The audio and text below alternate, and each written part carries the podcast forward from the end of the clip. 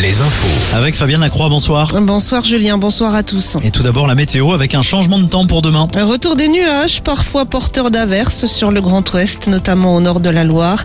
Ciel variable partout ailleurs avec des maxi entre 10 et 13 degrés. La météo de ces derniers jours entraîne une alerte aux particules fines en Indre-et-Loire. Résultat, la vitesse est réduite à 90 km heure sur les routes à 110 jusqu'à nouvel ordre. Dans le Finistère, les suites de l'enquête sur l'incendie mortel survenu lundi à Pont-de-Buis. Selon le parquet de Quimper, il s'agirait d'un incendie volontaire. Le feu aurait été allumé par l'un des cinq garçons présents sur les lieux alors que tout le monde se trouvait à l'extérieur. Une adolescente de 13 ans avait été tuée dans cet incendie. Elle, se elle serait retournée dans la maison en feu pour chercher ses lunettes. Et puis l'affaire Palmade, hein, l'humoriste a été placé ce midi en garde à vue, tout comme l'homme interpellé ce matin est soupçonné d'avoir été dans sa voiture au moment de l'accident. Une seconde personne est toujours recherchée.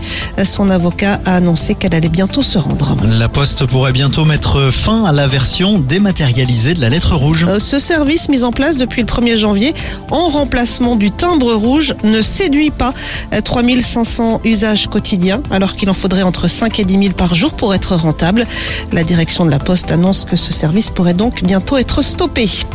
Les sports avec du foot ce soir, premier match du tournoi de France pour les féminines qui affrontent le Danemark, un match qui se joue à Laval.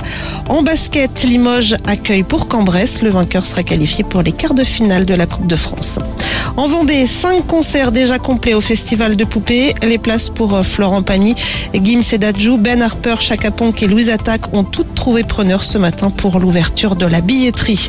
Le Festival de la Nuit de l'Erdre lui annonce de son côté une vingtaine de nouveaux noms pour son édition en 2023.